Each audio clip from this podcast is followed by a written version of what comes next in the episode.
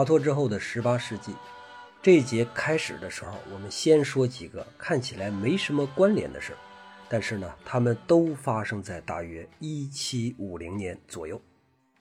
一七四二年，布歇在沙龙展上展出了出狱的狄安娜，从此名声大振。同年呢，获得了皇家颁发的特殊津贴。一七四五年的时候，也就是三年之后，蓬巴杜夫人遇见了路易十五。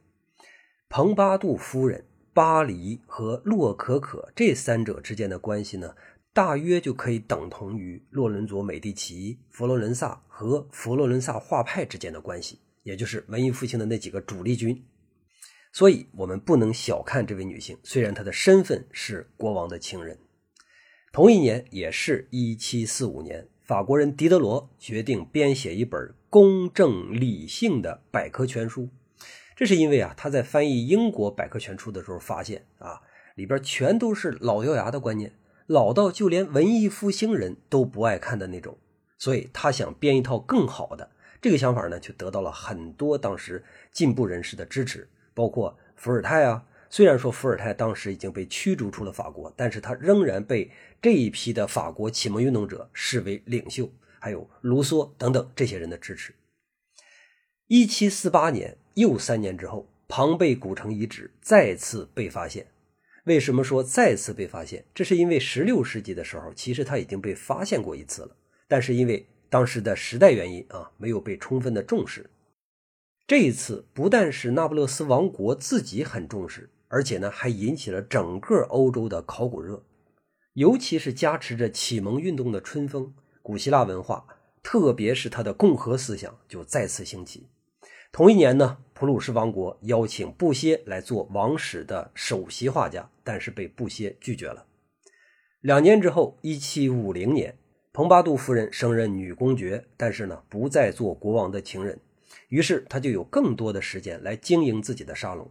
在她的这个沙龙当中啊，狄德罗和布歇都是座上宾。注意啊，狄德罗和布歇他们可是两伙人呢，一伙呢代表的是感性的，一伙是代表理性的。那么从这儿看来，沙龙里边应该是充满了矛盾和对抗，但是呢，这些人又都是大牛。所以他们的对抗也是高级的，这就好比古希腊的群哲辩论，还有咱们春秋时期的百家争鸣，在这种高级的对抗之中啊，更容易产生有推动力的思想。同样是在一七五零年，一个十八岁的小伙子来找布歇学画画，布歇一看这小伙子天赋确实是很好，但是呢，由于他没有受过基础性的训练，要知道。基本功这个东西对画家来说，尤其是对当时的画家来说，那是必不可少的。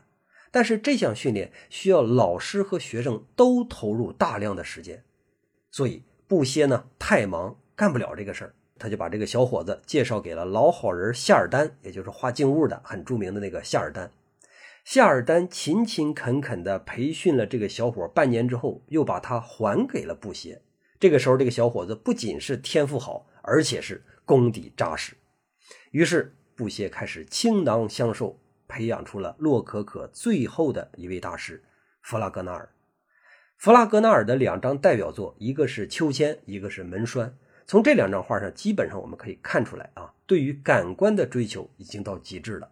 如果再发展下去，基本上就只能是春宫画了。可是欧洲它这个文化毕竟是以基督教为根基的，死活它也到不了春宫画那个份上。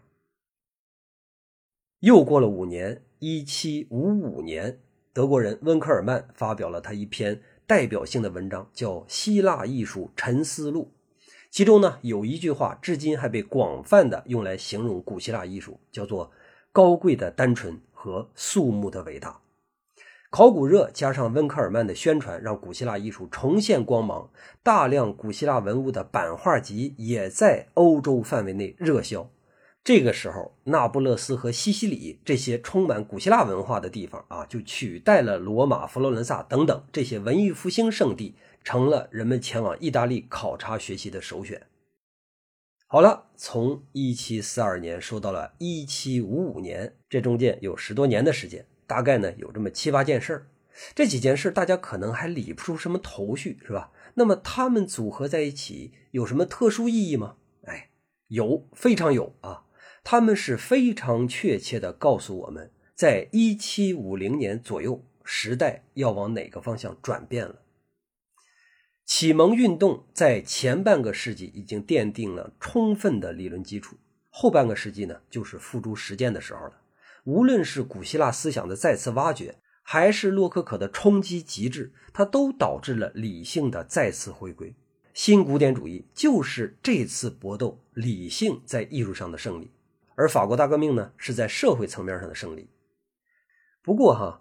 他这个理性胜利啊，推导出来的一系列的结果，并不像他预期的那么的理性。这句话听起来有点拗口，是吧？没关系，我们继续聊，你就明白了。我们还是从布歇说起。布歇壮年的时候收了弗拉戈纳尔，晚年的时候呢，他又收了一个学生。这个学生天赋基础都没问题，但是哈，性格有问题。他呢是天生长得丑，脸是特别的歪。可能就是因为这一点造成的那个自卑心理啊，导致他的性格非常的极端。比如说，同样的是罗马大奖，别人没考上呢，也就是沮丧啊、气馁呀，而他呢是要自杀。再比如说，在法国大革命期间，艺术家也有投身革命的，但是只有他狂热激进到了化身刽子手的程度，把路易十六押上断头台有他的份儿。雅各宾派屠杀政敌，一夜之间几十个人被推上断头台。也有他的份儿。有人听到这儿的时候，可能就会问了：说大革命不是理性的吗？啊，怎么这这杀动不动就杀人，这还狂热起来了？对了，这就是理性的毛病之一。理性也可以狂热，理性呢讲究真理，但是只要你有真理，那就有假理，对吧？还有不太真的理，以及比不太真稍微真那么一点点的理。这么一分别，它就出现了层次，然后就会变得特别的狭隘，容易落入什么三六九等啊、搞阵营对立啊之类这种恶圈这种人如果疯狂起来，比感性的人疯狂更加可怕，因为感性始终是从自身的欲望出发的，他摆脱不了自身的脆弱。理性就不一样了，他会靠着强者的逻辑去忘却人性。比如说《复仇者联盟》里边那个灭霸。那么我们这位艺术界里边的灭霸是谁呢？大伙可能猜出来了，是吧？他就是安格尔和格罗等人的老师，法国新古典主义的旗帜人物雅克·路易·大卫。大卫在布歇去世之后，终于拿到了罗马大奖。等他从罗马回来的时候，顺便呢就把新古典主义也带回来了。有人可能又会问了：新古典主义它不是源发于法国的吗？那好像我们听到说，代表这个风格的人物基本上都是法国人，是吧？刚才我们说的，呃，大卫啊、安格尔啊、格罗啊等等，这些都是法国人，没错哈。这个主义的高手的确都在法国，但它源头，哎，确实不是在法国。咱们刚说过，温克尔曼，德国人，是吧？虽然他不是画家，但是他才是新古典主义的源头。在他的指导下，一个叫门格斯的德国人首先进行了尝试。由于呢，这个门格斯生活在意大利和西班牙，再加上他出身于德累斯顿，所以这三个地方应该是先兴起了新古典主义的尝试。后来，一个叫雷诺兹的英国人又把他引进到了英国，最后才是大卫和法国。哎，问题又来了，明明有先发优势，可为什么这些国家他们的新古典主义没有法国那么的响亮呢？哎，这其实是因为各地的文化基因不一样，对于这场浪潮的反应也就不太相同。这就有点像什么呢？把绿色的墨水分别滴入到红、黄、蓝三个颜色里边，出来的颜色它都是不一样的。法国是因为之前的洛可可太盛啊，作为它的反面，自然就会更加的鲜明。再加上大革命又太需要新古典主义这样的舆论支持啊，没错啊。绘画的确算是舆论之一啊！一张好的画摆到展览上，左右人心，往往比一本书更加好用。而在其他国家呢？你比如说英国，英国没有经历什么大的运动，这个时期他们正在干工业革命，整个社会在自然而然地发生着巨变，人们是眼看着越来越跟不上社会变革的节奏，于是呢，就出现了集体的思乡。这就有点像我们的九十年代出现了一批一大批乡土艺术家，包括电影、绘画、音乐等等，对吧？大家都想回到一种过去的田园式的那种生活状态。正是出于这种愿望呢，中世纪作为美好生活的代表就被重新粉刷之后搬了出来。哥特艺术开始复兴，哥特艺术可是被文艺复兴判了死刑的东西啊，它居然在英国死灰复燃了。首先，在文学上，英国出现了那么一批被称作是墓园诗派的啊，他们的作品里边充满了坟墓啊、死亡啊之类的内容，主打的就是伤感。这种情况一直持续到了世纪末，慢慢的演化成了我们非常熟悉的以雪莱、拜伦为代表的那个浪漫主义。在绘画上呢，也有一个非常重要的代表人物，叫做威廉布莱克。这个威廉布莱克，他既是诗人又是画家，他是一个。曾经被雷诺兹爵士，也就是英国的学院派的领袖啊，新古典主义的，被雷诺兹爵士寄予厚望的一个年轻人，但是他最终还是背叛了雷诺兹的新古典主义，变成了浪漫派。雷诺兹有一次做演讲的时候这么说：说抽象、概括和分类的这种渴望，是咱们人类心灵的最伟大的荣耀。抽象、概括、分类，这说的不就是理性吗？把理性当做人类心灵最伟大的荣耀，正好就是新古典主义的主张。但是布莱克对此嗤之以鼻。绝大多数的理想都是不会被实现的，甚至人们都不愿意去尝试。所以，理想这个词儿本身就是虚伪的。出于这种思想，布莱克呢就不愿意投身学院虚伪的理想，更愿意自己去自顾自地写诗、画插图。用他自己的话来说，叫做修缮内心的完整。布莱克的作品主要围绕着圣经展开，但是他可不是圣经的注释，而是在表达非常强烈的个人观点，同时呢又带有极强的内省和象征意味。这家伙了不起啊！他的画风领先了欧洲大概有一百年。不过呢，问题又出现了啊，过于超前肯定不被理解，所以在当时布莱克也被人们称为疯子。他也是当时英国艺术界。前提是，如果艺术界接纳他的话，那么他就是当时英国艺术界的一个特例。我们从历史上看，英国整体的文化就是比较偏向实用和中庸的，过于感性和过于理性这两个极端都不太容易出现。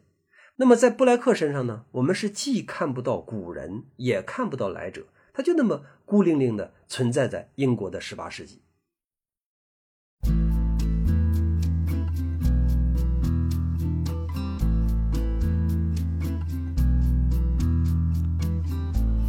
This empty kitchen where I'd while away the hours. Just next to my old chair, I usually have some flowers. The shelves of books, even the pictures, everything's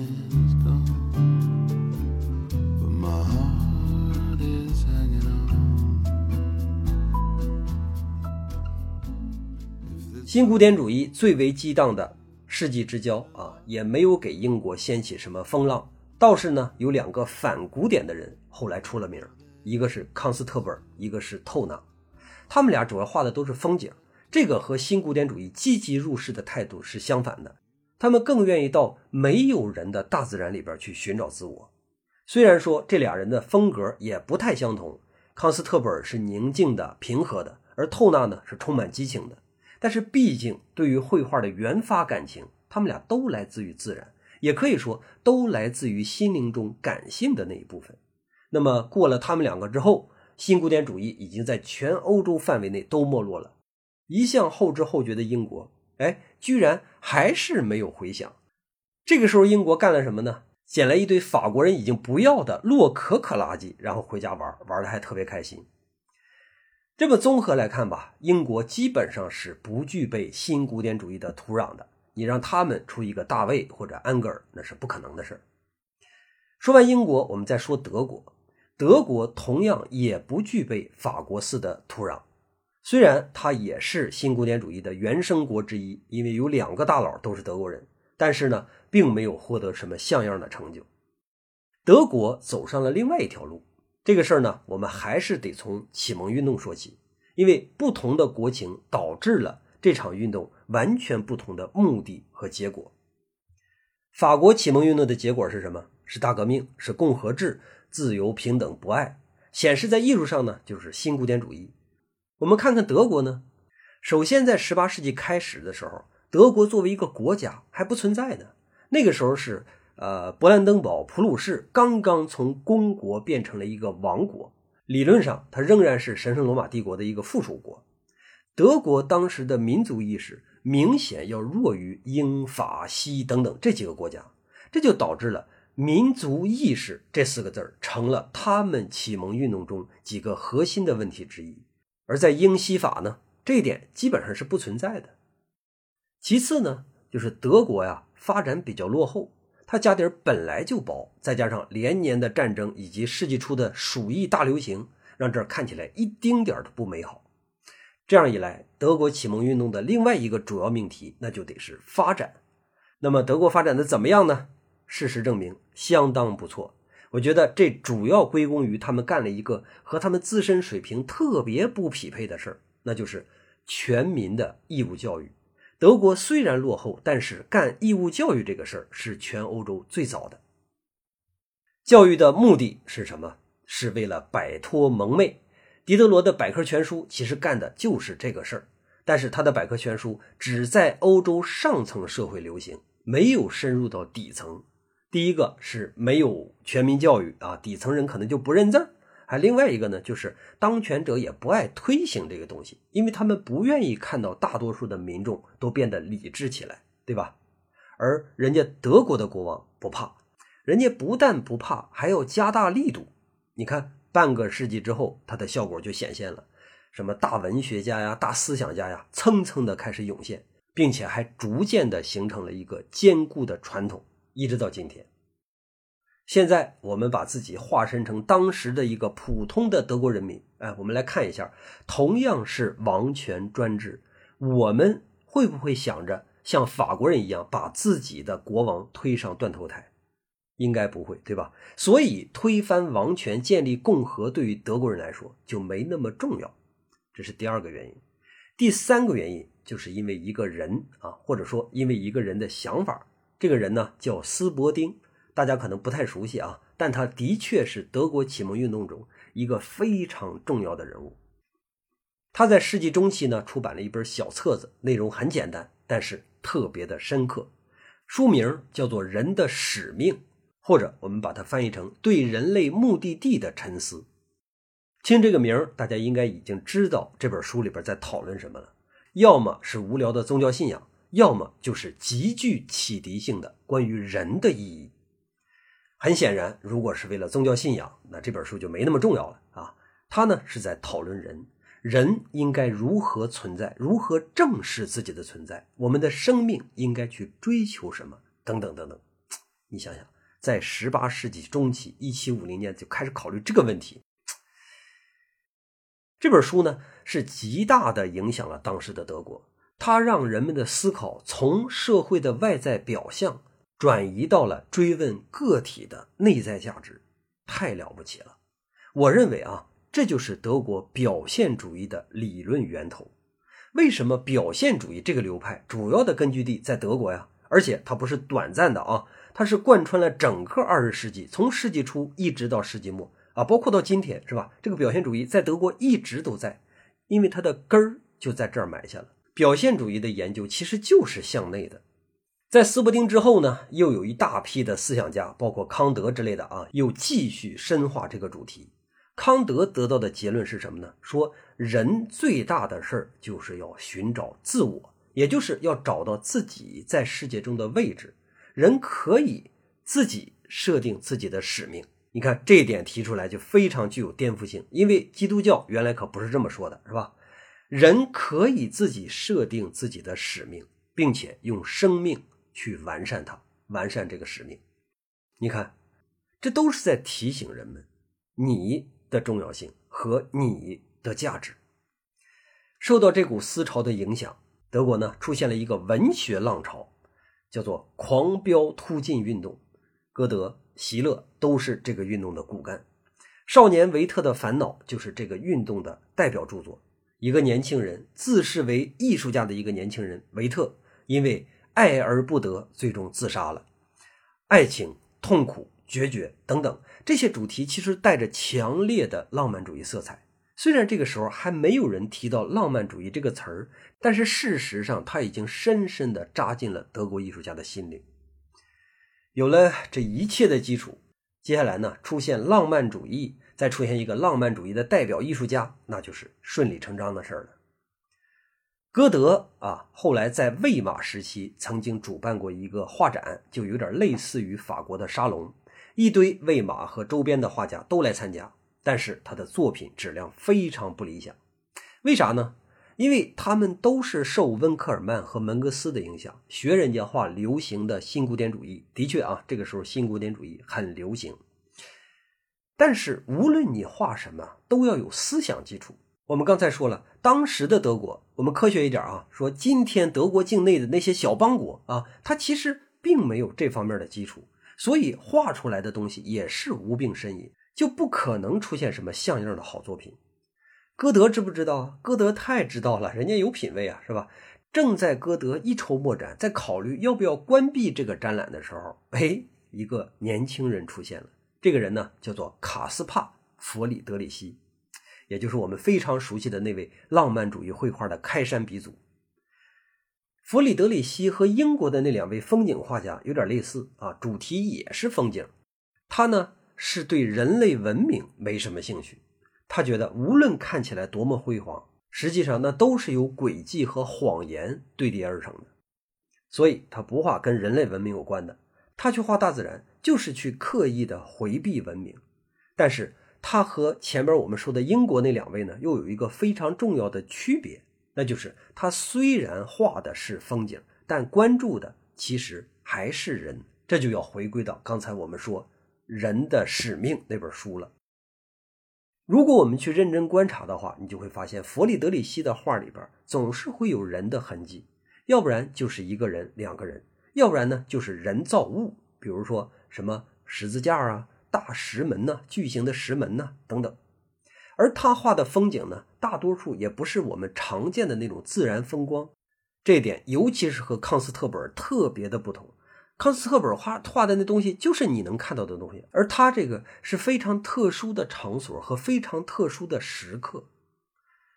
人和人造物被放置在这样特殊的空间里边，传递出来的往往是一种孤独、荒凉的悲剧气息，好像有那么一种超越人，甚至哈也超越自然的力量，在无情的驱赶着画里边的生灵，一切生灵。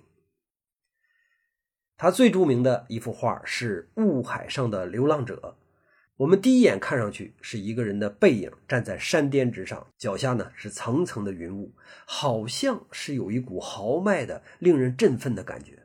但是你长时间盯着这个人和他面前的无尽的迷雾之海，又会产生那么一点恐惧甚至绝望的气息，因为你必须得去思考他的下一步得怎么走呢？据说哈，弗里德里希呢，小的时候有一次溺水了，他哥哥为了救他，就牺牲了自己。这件事对他的性格形成影响非常大，他经常会产生一些负面情绪。如果他不是做了艺术家的话，那这股情绪可能早早的就把他带走了。但是做艺术家就不一样，他可以把这股情绪释放在作品上，就跟歌德写的非主流的维特一样。歌德也是因为受了爱情之苦，是吧？又加上他的确有一个朋友自杀了，这才写出了维特。而在当时保守的人看来，维特和他那个失败的人生根本就不配出现在崇高的文学艺术当中，那是肮脏的、丑陋的、卑劣的、渺小的。但是不能否认的是，这部作品是真真切切的影响了几乎当时全欧洲的年轻人。所以，主流的批评，无论他有多么的狂暴，他其实都不能真正的代表时代的方向。现在我们可以想象一下，当歌德遇到弗里德里希，那得有多么的兴奋啊！有可能就跟他当初遇到席勒一样。反正至少有一点我们可以保证，就是他的画展已经有理由再办下去了，因为有像弗里德里希这样的充满希望的年轻人。后来，弗里德里希因为他的性格的确有很大问题，所以呢，无论在哪儿都混得不太好，过得不是很如意。到了老年的时候，几乎就被人遗忘了。这个时候的德国画坛又一次进入到暗淡时期。十九世纪的后半段的时候，德国艺术主要是追随法国人的脚步，基本上法国出现的什么现实主义啊、印象派啊、啊后来的现代主义啊等等，都是同时或者稍晚一点就会在德国出现，但是大师却没有几个。直到二十世纪，当表现主义崛起的时候，他们的土壤可以发酵了，德国人才终于找回属于自己的节奏。好，这一节我们就到这儿。下一节我们聊聊十八世纪后期的西班牙以及他最著名的大师戈雅。